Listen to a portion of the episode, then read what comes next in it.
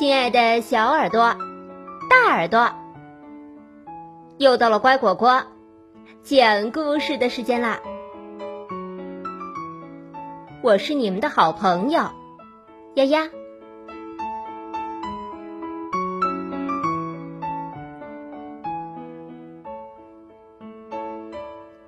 中国成语故事：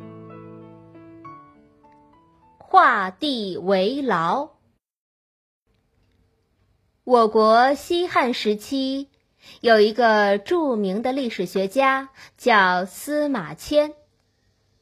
他是西汉的太史令，就是专门整理和记录历史典籍的官。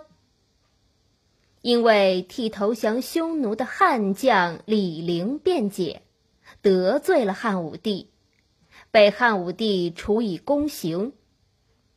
这对他来说简直是奇耻大辱，但因为一心想完成编写《史记》的工作，所以才忍辱偷生。出狱后，他更加发愤图强，终于写成了我国第一部编年体史书《史记》。他曾经给自己的朋友任安写过一封信，信上说：“老虎在深山，百兽见了都害怕。等被关在笼子里，他只能摇尾乞怜，向人求食。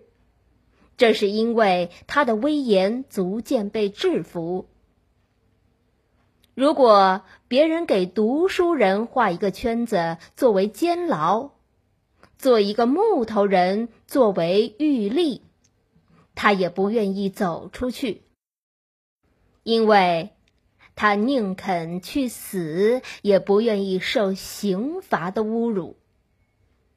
但是，当他带着镣铐、绑着绳索被关在监狱中，见到玉立，他就只能以头触地；见到狱卒，就惊惧喘息。也是因为他的威严受到了压制。这种情况下，还能讲什么耻辱不耻辱呢？我之所以现在还活着，是不想将自己的才华埋没。无声无息的死去。屈原被流放，写了《离骚》；左丘明失明，写成《国语》；孙膑被砍去了膝盖骨，写成《兵法》。